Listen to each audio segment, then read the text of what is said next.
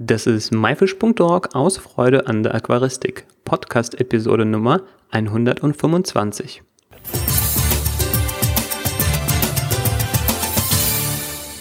Hallo, mein Name ist Joris Jutjajews und danke, dass du heute wieder dabei bist.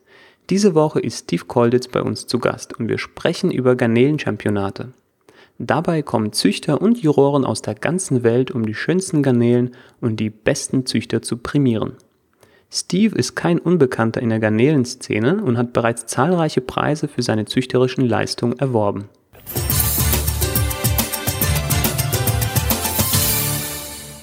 Hallo Steve und herzlich willkommen.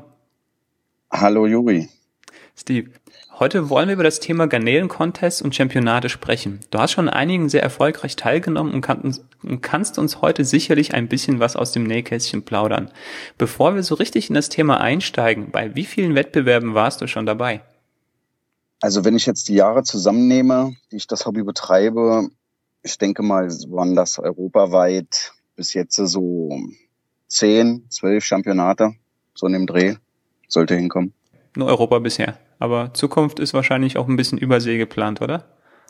Wäre mal angedacht, ja. Super. Was macht denn für dich den Reiz aus oder warum äh, machst du bei diesen Wettbewerben mit? Der Reiz ist ganz einfach, sich mit anderen Ausstellern zu messen, um selber zu sehen, wo man eigentlich mit seiner eigenen Arbeit gerade steht. Ja, das ist das, was eigentlich daran der Reiz ist. Und was meinst du mit äh, Arbeit? Na, das Selektieren der Stämme, um halt wirklich ähm, auf die Zeichnung zu achten, auf die Beinfarbe, dass es gesunde Tiere sind, auch vom Äußerlichen her. Das ist halt so das Ziel, was man hat. Genau, also einfach die, das, das Züchten, das macht wahrscheinlich eine Menge Arbeit, das meinst du damit, und die dann eben dann genau. auch zu würdigen oder die Würdigung Richtig. dann zu bekommen, wenn man einen schönen Platz belegt. Äh, genau. Das ist es. Ja, okay. Genau. Und, Quasi ähm, das Endresultat, was man dann aus seiner Zucht äh, herauszieht. Und gibt's noch irgendwas bei diesen Wettbewerben, was du besonders toll findest? Ja, die Kommunikation untereinander eigentlich. Ja, man trifft ja da wirklich schon mal sehr viele Leute aus sämtlichen Nationen. Das ist, ich sag's manchmal so, wie so eine riesengroße Familie so. Ja, man sieht sich nicht oft. Vielleicht dann einmal im Jahr oder zweimal im Jahr, aber immer wenn man sich sieht, versteht man sich blendend. Das klingt gut. Und ist auch ja. so eine Art Belohnung, denke ich mal, ne? nach der ganzen Arbeit, genau. dass man sich was gönnt, dass genau, man dahin fährt. Genau, das auf jeden Fall. Genau. Cool. Ja, und kann ähm, Fachsampeln. Steve, kommen wir nun zum Eingemachten. Züchtest du speziell für die Wettbewerbe oder ist eher die Teilnahme an den Wettbewerb dann das äh, Nebenprodukt von der Zucht? Die Teilnahme an den Wettbewerben ist eigentlich das Nebenprodukt. In erster Linie betreibe ich dieses Hobby, weil es mir einfach Spaß macht und weil die Vielfalt der Tiere in Zeichnung und Muster ähm, so variabel ist. Äh, wenn du jetzt zum Beispiel einen Wettbewerb äh, planst, ähm, wie lange im Voraus tust du dich darauf vorbereiten? Kann man sich da überhaupt darauf vorbereiten? Das tue ich eigentlich immer schon von einem Championat auf dem anderen. Da da ja auch immer ähm, Zeitabstände zwischen sind, ja, sage ich jetzt mal in verschiedenen Städten, ist das ja dann halt immer einmal im Jahr, auch wenn es mehrere Championate pro Jahr gibt. Und da muss man sich dann halt schon einen Plan machen, da könnte ich das ausstellen, da könnte ich das ausstellen. Und der Rest ist dann halt einfach gut Glück. Okay, ja. und gibt es jetzt irgendwas, was man machen kann, damit die Tiere am Tag der Bewertung möglichst gut aussehen? Da kann man nicht wirklich was machen. Weil, was ich jetzt zum Beispiel auch so ein bisschen äh, damit gemeint habe oder woran ich auch gedacht habe, dass man vielleicht etwas durch die Ernährung vielleicht beeinflussen kann, so eine spezielle Diät, so Sportler machen ja auch sowas kurz vorm Wettkampf oder zum Beispiel, dass die Tiere in einem bestimmten Alter vielleicht so am besten aussehen. Ich glaube, bei, bei den Koi-Karpfen ist es ja gerade so, dass die solange sie jung sind, dann die beste Form haben und mit dem Alter ein bisschen, naja, manchmal ein bisschen kräftiger dann werden, dann die Form vielleicht darunter mhm. leidet, ähm, dass man dann aufpasst, dass die Garnelen vielleicht, ich weiß nicht genau, zwei, drei Monate alt sind, ich weiß es nicht, ja, irgendwie sowas. Nein, das wäre, nein, das wäre zu jung. Also bei Championaten ist es eigentlich immer wichtig, halt ausgewachsene Tiere zu nehmen, die dann quasi in ihrer vollen Pracht stehen. Ich nehme jetzt nur kurz als Beispiel zum Beispiel die Blue Balls. Als Jungtiere sehen die noch nicht so schön aus wie als Alttiere oder halt, wenn sie alt sind. Ja, weil wenn es Alttiere sind oder sagen wir jetzt mal Erwachsene, Ausgewachsene, dann haben die ihre komplette blaue Färbung, was aber als Jungtier sehr oft nicht der Fall ist. Dann sind sie hellblau oder leicht weißlich. Ja, mit jeder Häutung und dem Wachstum werden die Tiere dann zum Beispiel immer blauer. Okay, ja. und äh, wie lange dauert das? Immer, Na, das kann schon mal so, ja, sechs Monate, bis die komplett ausgewachsen sind. Sechs, sieben Monate kann das schon mal dauern. Okay. Ja. Und das ist halt immer das Beste. Da es ja auch schon alleine von den Bewertungen auch mit nach Größe geht äh, bei den Tieren, da gibt es ja auch Punkte für, wäre es natürlich immer ratsam, dann ähm, große ausgewachsene Tiere zu schicken. Mhm. Also wir kommen ja noch zu den Bewertungskriterien. Lass uns aber erstmal so unsere Zuhörer an die Hand nehmen, die noch nicht bei so einem Championat oder Contest dabei waren und ja, ja den einfach mal in die Hand nehmen, mal mitnehmen äh, auf so eine Veranstaltung und erzähl uns einfach mal, wie das dann vor Ort so abläuft. Ja, na, wenn man sich dann halt entschließt, ähm, bei einem Championat seine Tiere auszustellen, dann schaut man sich die Kategorien an, die ausgestellt werden können. Dann geht man halt in seinen Zuchtraum oder seinen Zuchtkeller, wie auch immer, und sucht sich dann die Tiere aus, wo man sagt, okay, die möchte ich ausstellen. Dann kommt ja der Tag X, an dem die Tiere dann versendet werden müssen ähm, sollten natürlich immer pünktlich, ähm, weil es gibt ja Anmeldefristen oder Annahmefristen dann auch für die Tiere für das Championat, damit die Tiere genügend Zeit haben, sich vorher noch in ihrem neuen Becken zu akklimatisieren, bevor es dann ähm, in die Bewertung geht. Ja, dann schickt man die Tiere hin oder bringt sie auch selber hin, wenn man dann selber an den Tagen äh, mit vor Ort ist beim Championat.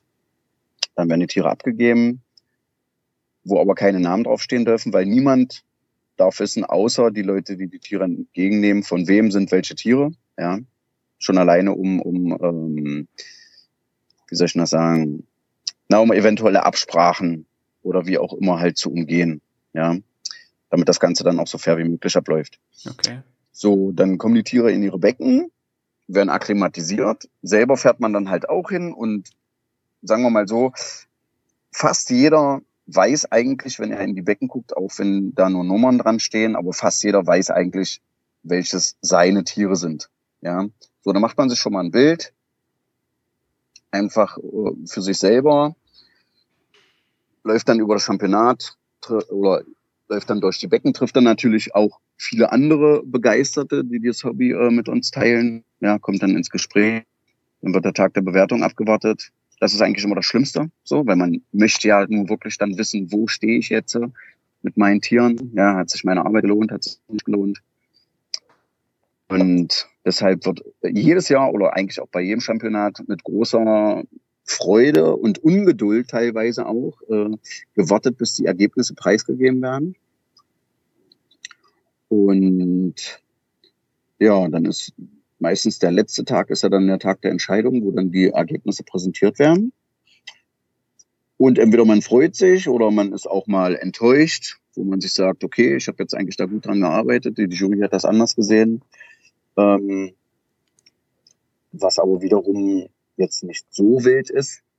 Weil in erster Linie bei diesem Championat, klar, es geht um die Tiere, weil dafür ist es ein Championat, aber es sind halt die Leute, die da sind. Ja, das ist dann wie eine große Familie die man lange nicht gesehen hat und dann wieder sieht, dann hat man sich viel zu erzählen über seine Tiere oder andere Sachen, Techniken und so weiter und so fort. Und das ist eigentlich das, was so diesen ganzen Reiz ausmacht. Weil egal wo wer herkommt, egal wo, egal aus welchem Land, es verstehen sich alle.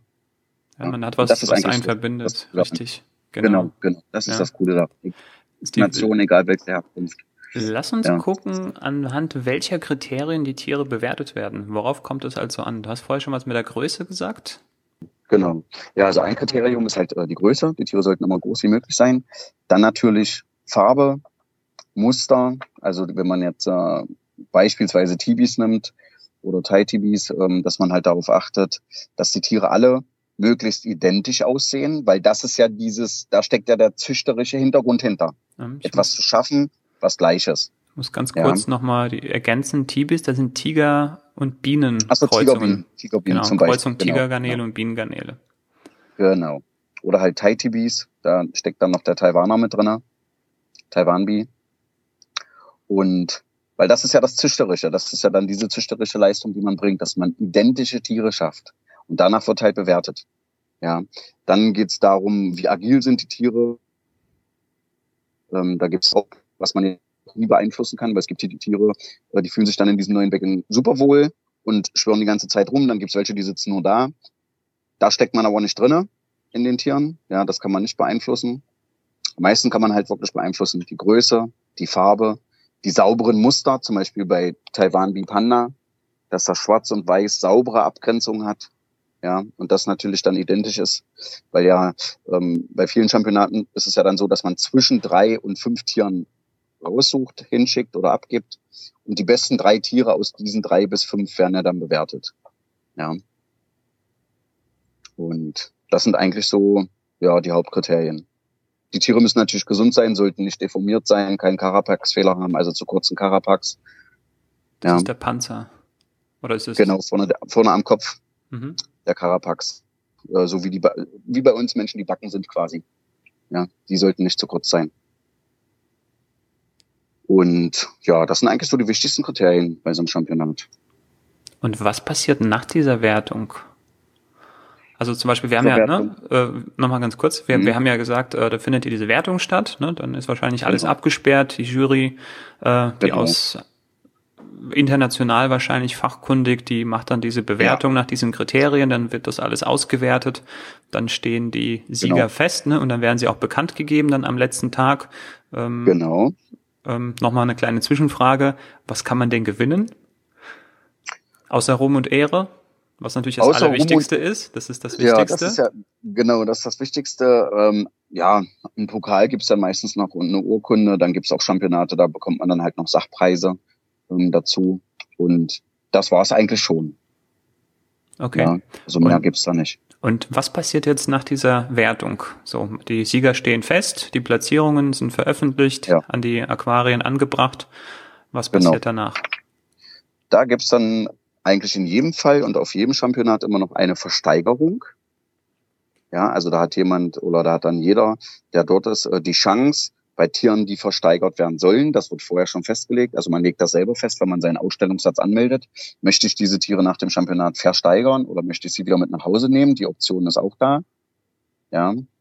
Dann ähm, bekommt jeder einen Zettel, kann durch ähm, das Championat selber laufen, in das Becken gucken, kann sich seine Kennzeichnung machen, ähm, welches Becken man mitbieten möchte. Ja, und dann kommt halt ein Auktionator, der dann festgelegt wird und der fängt dann an, die Tiere zu versteigern. Und dann kann man mit viel Glück entweder gut preisgünstig, sage ich mal, sich ein paar Championatstiere ergattern oder man legt dann halt auch etwas mehr Geld hin. Da setzt sich ja dann jeder seine Grenzen ähm, sage ich mal. Ja, und dann werden die Tiere versteigert und dann kann man die äh, mit nach Hause nehmen. Die werden dann vom Organisationsteam rausgefangen, kommen in eine Tüte und werden dann bei Bezahlung übergeben. Es sei denn, man nimmt seine Tiere wieder mit nach Hause, weil man sagt, ich möchte nicht, dass meine Tiere versteigert werden. Die sind mir so wertvoll, dass ich sie halt auch nicht weggeben möchte dann nimmt man sie halt wieder mit nach Hause. Ja, ist auch verständlich. Ja. Ist vielleicht ja. auch eine Möglichkeit für die Teilnehmer, ähm, so ein bisschen, sage ich mal, die Kosten, die man hatte, ne, zu, zu decken, wenn man dann dadurch die Tiere verkauft, oder? Ja, da gibt es äh, Championate, ähm, da bekommt man die Hälfte dann vom, vom Erlös, vom Auktionserlös. Ach genau, ist es jetzt, das ist auch noch wichtig, ja, genau. ne? was passiert denn mit dem ja. Erlös? Ich dachte, der geht komplett an die Besitzer der Tiere. Nein, das ist äh, nicht ganz so richtig, ähm, weil das Organisationsteam hat ja auch, muss man dazu sagen, immense Kosten, um so ein Championat überhaupt auf die Beine zu stellen. Ja, wo, wo man quasi auch in Vorkasse geht mit für das Wasser und gut, die Becken werden gestellt, aber das Wasser, das Salz, äh, die Standgebühr, weil umsonst äh, kann sich da kein Championat äh, hinstellen, sage ich mal. Und ähm, da versucht man halt äh, einigermaßen die Kosten mitzudecken. So, ja, bei den meisten Championaten war das bis jetzt so. Äh, da wird dann vom Versteigerungserlös, äh, wird dann genau Hälfte, zur Hälfte geteilt. 50 Prozent bekommt der Organisator und 50 Prozent bekommt der eigentliche Besitzer der Tiere. Ähm, das ist auch interessant zu wissen, dass das so gehandhabt wird. Und ja. äh, zum Schluss vielleicht noch drei Tipps für jemanden, der jetzt äh, ja von unseren Zuhörern, der selber Garnelen züchtet und überlegt, an einem Wettbewerb teilzunehmen. Ähm, welcher Wettbewerb findet jetzt vielleicht als nächstes statt, äh, wo man vielleicht hingehen könnte, um diese Atmosphäre zu schnuppern? Oder wenn es noch nicht zu spät ist, um sich vielleicht sogar noch mit anzumelden. Ähm, also einmal, ähm, welches ist das nächste Event? Und dann ja, äh, nochmal so zwei, drei Tipps, mhm. ähm, was man dann machen könnte, um da jetzt am besten durchzustarten schnell ist und äh, die Anmeldefrist noch nicht rum ist, das weiß ich jetzt nicht. Ich habe es nicht Ende beim internationalen Garnelenchampionat für Dortmund noch anmelden. Ja, das ist sehr interessant. Ähm, und da gibt's diesmal das erste Mal, glaube ich, eine riesengroße internationale Jury. Also da kommen Leute aus der ganzen Welt, die dort bewerten. Das macht eigentlich nochmal den besonderen Reiz aus. Ja. Und ja, das ist jetzt äh, Ende September, vom 30. September bis 2. Oktober ist dieses Championat. Okay, und das ist, glaube ich, auch eine Neuheit, weil das Garnelenchampionat ja früher in Hannover war, richtig? Genau, und das gibt's nicht mehr. Und deswegen gibt's das jetzt in Dortmund. Das gibt's in Dortmund. Internationale, also mega internationale Jury. Ja. Ich denke mal, da Ja. werden auch alle, die irgendwie einen Ruf und einen Namen haben, auch vertreten sein an, an äh, Züchtern. Die sind, genau, die sind definitiv da. Also- und die bewerten auch. Und das ist, denke ich, dann wirklich eine super Chance für alle, die jetzt äh, sich für das Thema interessieren, das dann live vor Ort Das- zu erleben. Das auf jeden Fall. Und auch diese ähm, internationalen Leute halt auch einfach mal live zu sehen. Ja, Ja. perfekt. Da hat man die beste Chance, weil da sind sie alle da. Steve, vielen Ja. Dank. Äh, Das war eine Menge Mehrwert. Äh, Wenn jemand äh, mit dir in Kontakt aufnehmen möchte, wie kann er das am besten tun? Ja, der einfachste Weg heutzutage ist eigentlich Facebook, Okay. mich einfach anzuschreiben. Einfach deinen Namen in die Suche eingeben, beziehungsweise Genau. bei uns in den Show Notes vorbeischauen. Dort werden wir das verlinken. Genau, Super. das funktioniert. Danke Ja. nochmal für deine Zeit. Ich hoffe, ja, äh, dir hat das Interview genauso wie mir gefallen und wir sprechen uns bald wieder, beziehungsweise sehen wir uns dann in Dortmund. Sehen uns dann in Dortmund, richtig, mein Freund. Ja, nein, hat Spaß gemacht. Ich danke. Cool. Ja, Sehr schön. Mach's gut. Ciao. jawohl, ciao.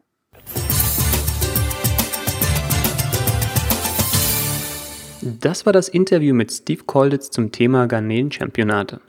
Wenn du diese Folge von unterwegs gehört hast, findest du alle genannten Links sowie zahlreiche Bilder von seinen wirklich beeindruckenden Tieren bei uns in den Shownotes.